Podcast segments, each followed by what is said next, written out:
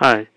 Yesterday, I saw a news about a tea shop in Taipei City which failed the examination on food security about one of its product which is called something like roast tea.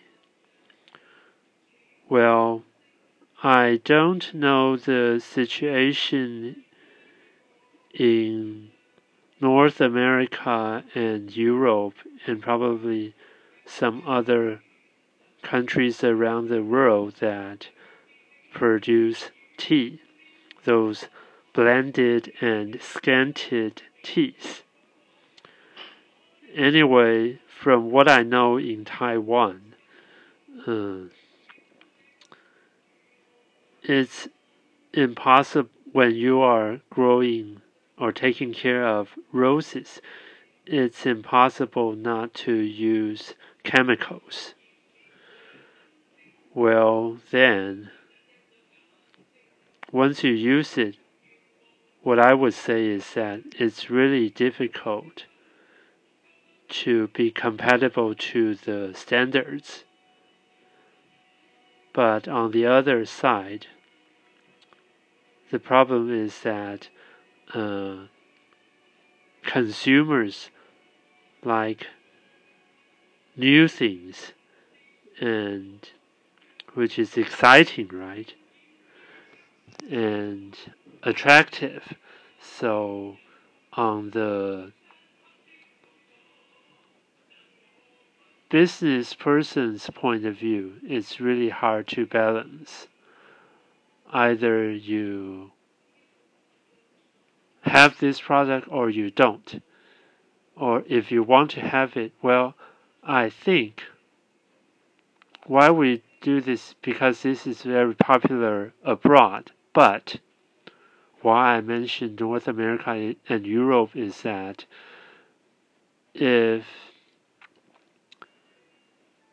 your land acreage is large enough, or you you have enough budget capital, you can use greenhouse to grow roses and do it the organic way. But I don't think uh, farmers or enterprises in Taiwan are willing or capable of doing such thing. Anyway, let's talk about the history.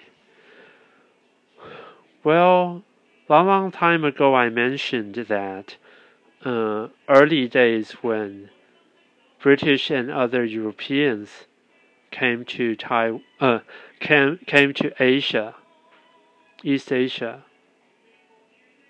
China today, which back then was the Qing Empire, for tea. Well, back then tea is very expensive. So I guess from the business point of view, of course, everyone wants to make more money or as much as possible. So soon, at first, like two or three hundred years ago, of course, European, British, and other Europeans only drink straight tea too, but uh, probably for price consideration. If you mix it with other plants like flowers, and on one side, the business side, you can make even more money.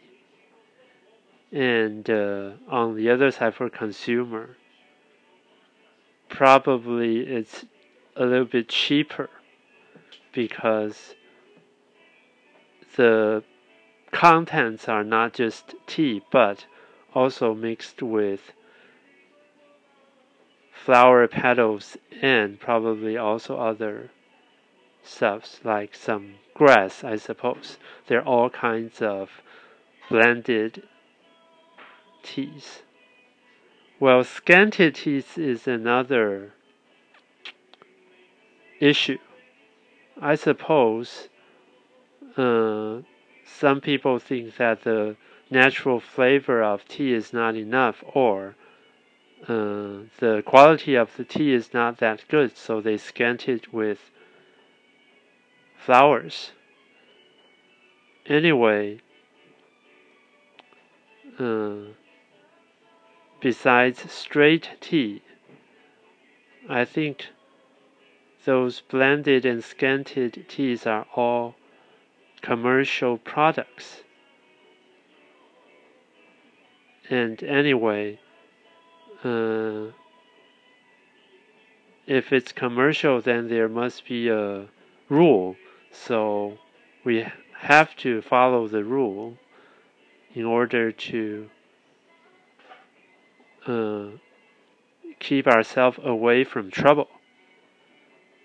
And that's it for what I have about what I thought about this uh, news released. Thank you.